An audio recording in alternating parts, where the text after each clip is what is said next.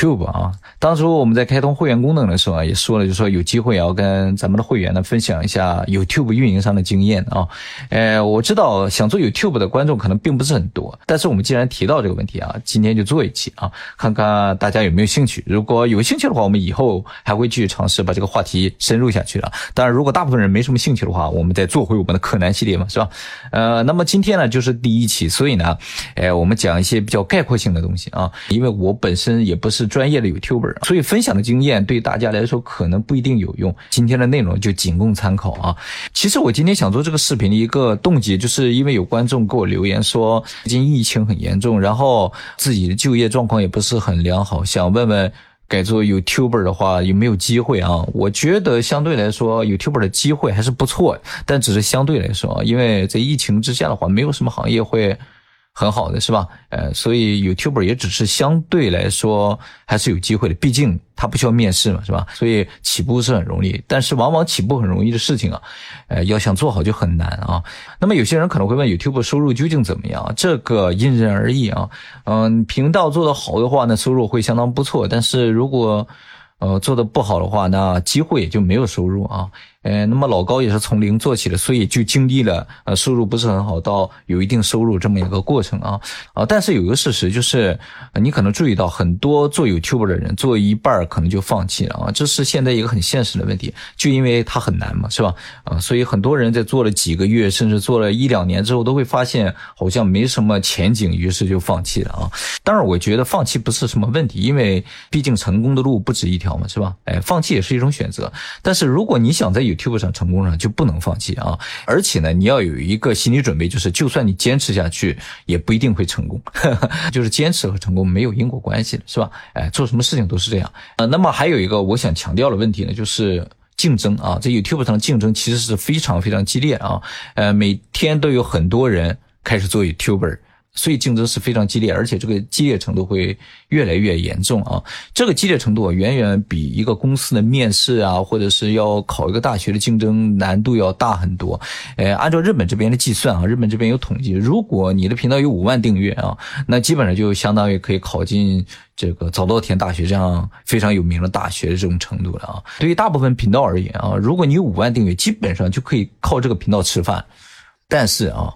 呃，有五万订阅的频道呢，只占 YouTuber 的百分之一，呃，所以你想这个竞争的激烈程度有多高，是吧？就是一百个 YouTuber 竞争，只有一个人能吃上饭啊，啊，还有一个就是频道的这个盈利也好，能不能吃上饭，跟频道的订阅数其实没有直接关系啊，呃，有很多频道吧，有很大的订阅数，有可能也吃不上饭，也有一些频道吧。可能没有几个订阅，也就一两千订阅啊，就可以吃的很好啊。据说日本有一些频道订阅可能也就一两千，但是收入可以过亿啊。这个原因呢是什么？就是其实 YouTube 频道的盈利模式还是很多样化的啊。有的频道是靠播放来盈利的，有一些频道是靠带货啊，或者卖一些自己的产品的这种，它就不太依赖订阅数，是吧？也不依赖于播放数，这就很厉害了啊。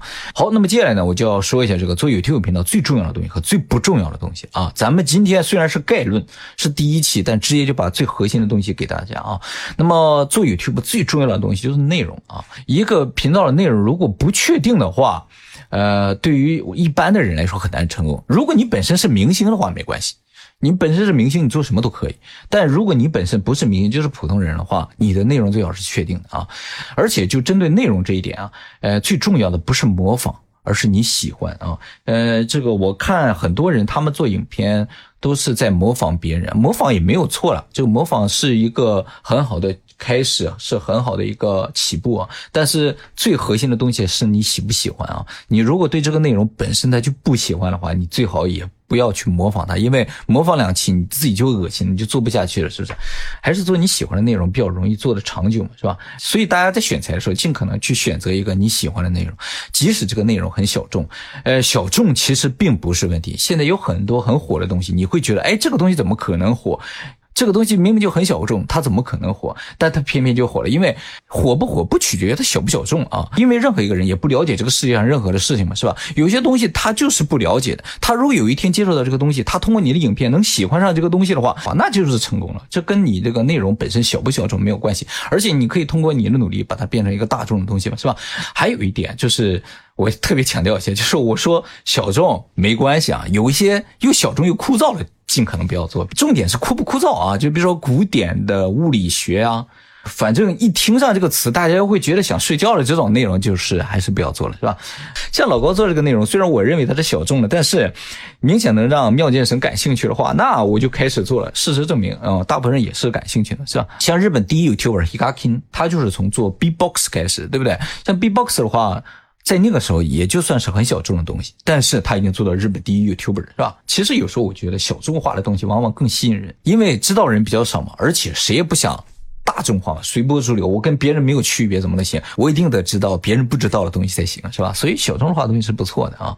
好，这就是最重要的东西，就是内容啊。我说了，内容可以任何意义的宽泛，但是你要决定做哪个内容，你频道尽可能就围绕这一个内容来做，因为你不足够有名。当你有名了之后，你就不用靠内容来盈利了嘛，是吧？好，那么最不重要的东西就是什么呢？哎，这个最不重要的东西就是剪辑啊、设备还有语言啊。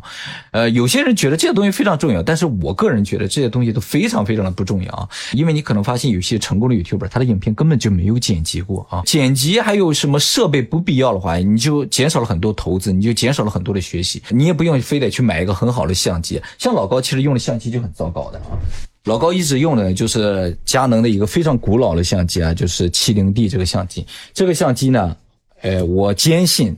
现在大部分 YouTuber 已经没有在用了，因为老高买这个相机已经十年前了，所以大家对于设备完全没有必要有什么太担心的啊！大家现在拿的手机什么都完全没有问题。还有我刚才提到语言啊，语言什么意思？就是你可能觉得自己说话的能力不是很好。可能不能做影片，跟这个也没有关系。不是只有说话能力很好的人才能做影片，本身老高就有语言障碍啊。这个我当初做 YouTuber 就是为了克服自己这种语言障碍，而且很多影片根本就没有语言嘛，是不是？哎，又不露脸了嘛，对不对？所以你不用担心自己的样子够不够美啊，或者是自己的语言顺不顺畅，完全不重要啊。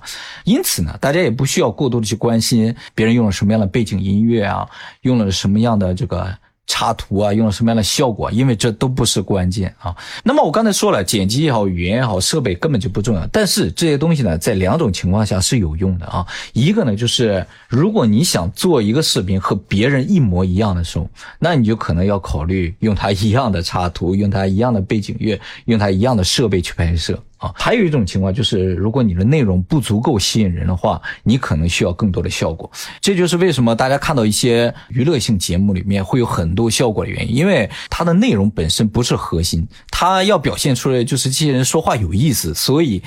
这些效果就显得非常重要，他每说一句话都要配一个音效嘛，是吧？如果你的视频本身很有内容的话，那根本就不需要考虑什么音效或者什么的，当然有最好是吧？你如果把这些东西融合在一起的话是最好的。那么在这个地方，我还要再次强调一下，并不是你把所有的事情都做到最好，你就能够成功的啊。这两个事情之间是没有因果关系的。那么其实呢，说到底，这也是 YouTuber 要比其他工作更难的一个地方啊。你比如说在公司里工作的话，你的成败完全取决于你的上司。你只要和上司的关系搞好了，你就可以加薪加职，对不对？但是决定 YouTube 成功的东西呢，一个是 YouTube 自身的这个 AI 智能系统，另一个呢，呃，就是你的观众。所以，嗯，根本无法掌控你成功的这些要素啊。但是，一旦成功的话，这个收益是和工作没法比。当然，也不是所有人的工作都没法比啊。那像你如果能做到一些大公司的老板的话，那收益要比 YouTube 好很多。比如说，我们以前介绍雷曼兄弟的总裁，他的收益就要比 Hikakin 好很多，是吧？啊，所以大家在哪一条路上都有机会成功了啊。所以总结一下，就是如果大家想把 YouTube 做好的话。呃，最重要的两件事情，一个呢就是把能做好的事情尽可能的做好，那剩下的任务呢就交给妙剑神，他给大家一个祝福，大家就可以成功了，是吧？当然，你如果觉得等待太被动的话，你想主动一点的话，呃，也是有机会的。就是你可以打广告嘛，是吧？YouTube 上也可以打广告。如果你有启动资金的话，你花一些钱在 YouTube 上打广告的话，就可以更快的让别人知道你可能频道发展起来，就会更快一些啊。呃，但是我本身没有打过广告，所以我不太了解。不过考虑到所有行业打广告都是王道了啊，大家也可以试试看嘛，是吧？呃，如果有机会了，我也试试，然后把效果告诉大家一声也可以，是不是？